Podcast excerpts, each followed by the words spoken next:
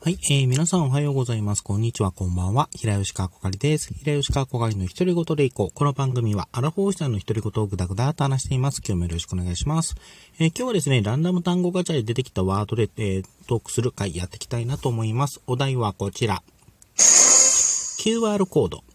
はい。えー、QR コード、まあ、便利ですよね。その、URL、あの、ホームページにアクセスするときに、普通だったら、あの、http コロンスラッシュスラッシュうんたらかんたらって入力するのを、その QR コードを読ませるだけで、直接、まあ、一発で、その、サイト元にリンク、サイリンク先に移動することができる。とか。まあ、最近だと、あの、バーコード決済ありますね。あのえー、なんだっけ。なんとかペイとか呼ばれるタイプの一種に、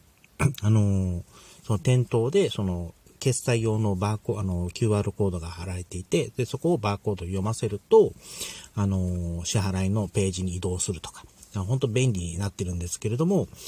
この QR コードですね、やっぱ便利になってるってことは悪用されやすいという、あの、リスクがあるというのは、まあ、あの、QR コードに限らず、あの、まあ、便利になった機械は、まあ、そういった悪用にされやすい傾向があるっていうのは、まあ、世の常なのかなとか、ちょっと思ったりしています。で、QR コードと聞いてですね、そういえばその QR コードの、いわゆる詐欺まがいなことってなんかあったよなと、ちょっとうろ覚えだだったんですけれども、で、ネットで調べたらですね、あの、インターネットウォッチさんというあのネットサイトの、ま、記事にですね、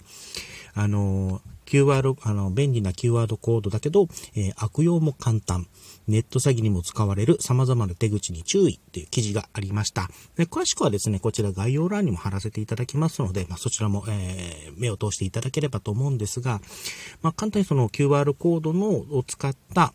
あの、詐欺ですね、についての実例っていうのが、えー、載ってたので、ちょっとパパパッと紹介していきたいなと思います。えー、例えばなんですが、これはオーストラリアの事例らしいんですけれども、えっ、ー、と、新型コロナウイルス感染症対策、関連症、え新型コロナウイルス感染症関連の、え、情報を共有するポスターについていた QR コードが改ざんされていたと。で、ある男が、あの、ショッピングセンターの2カ所で、えー、偽の QR コードを貼り、えー、ワクチン反対派のウェブサイトに誘導したものがあったんだそうです。まあ、この男、あの、まあ、その男は、もう、後に逮捕されたっていうのもありますね。あとはその QR コードなんですけども、最近はもう便利、あの、簡単に作ることができるので、まあ、作るというか、その URL の情報を、あの、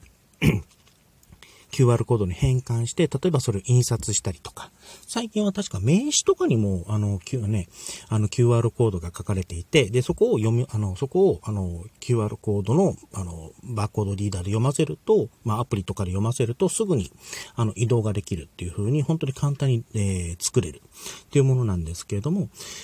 えっ、ー、と、たとこれは、えっ、ー、と、別の事例なんですが、あの、ネット詐欺師が〇〇銀行という名前の、え連絡先の QR コードを読み込ませた場合、えネット詐欺師から電話がかかってきても、あの、スマホの方には〇〇銀行と表示されるので、え、騙される可能性がぐっと高まってしまうっていう例もあるんだそうです。あと、中国ではですね、以前、えっと、QR、えー、自転車の、あの、シェアサービスが流行しましたが、まあ、その自転車に、あの犯罪、犯罪者が自分の QR コードを貼り付けていて、あの、両料金を盗む事件が発生したという事例もあるんだそうです。本当、なん、あの考えますよね。その、いわゆる、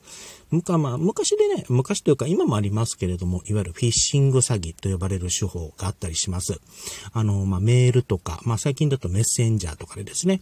あの、特定、あの、ここにアクセスしてくださいとか言って、そこを踏ませると、あ踏まして、あの、に、本物っぽい偽物のサイトに誘導して、そこから個人情報を盗むっていう手段がありますけれども、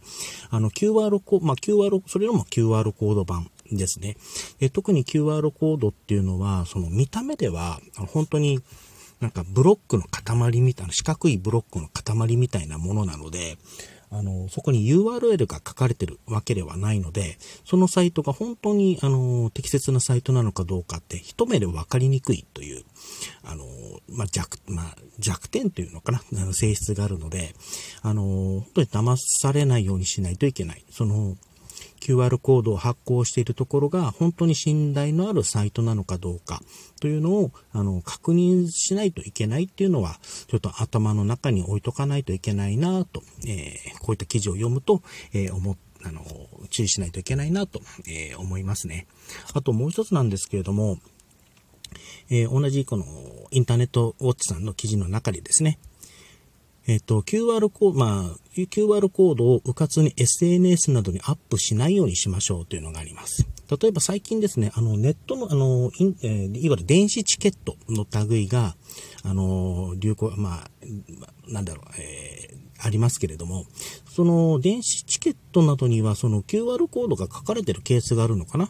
で、あの、例えば席が取れたなどと、えーケットの画像を載せると、えー、そこからあの会員番号などの個人情報が含まれている可能性があると。まあ、それをあの読まれてしまうと悪用されてしまうというリスクがある。また、いわゆるなりすま、なりすましにされる、なりすましにあってしまうとかですね。そういったリスクもあるので、あの、注意しましょうというようなですね、あの、文章が、えー、胸の、えー、記事が書かれております。ね、本当に QR コード便利なんですけれども、本当便まあ、さっき冒頭にも言いましたけれども、えー、便利な、えー、道具、もしくはツール、もしくはガジェットであれば、あるほど、まあ、悪用もされやすいという部分もあるので、まあ、あの、使うときには、あの、その、まあ、QR コード、まあ、出所、QR コードの出所が本当に正しいかどうか、あの、適切なところかどうかを、ちょっと注意しながら、まあ、使っていきましょう、といういうお話で、今回を締めさせていただきたいなと思います。はい。今回はこれで終わりたいと思います。お相手は平吉かこかりでした。最後まで聞いていただいてありがとうございました。それではまた。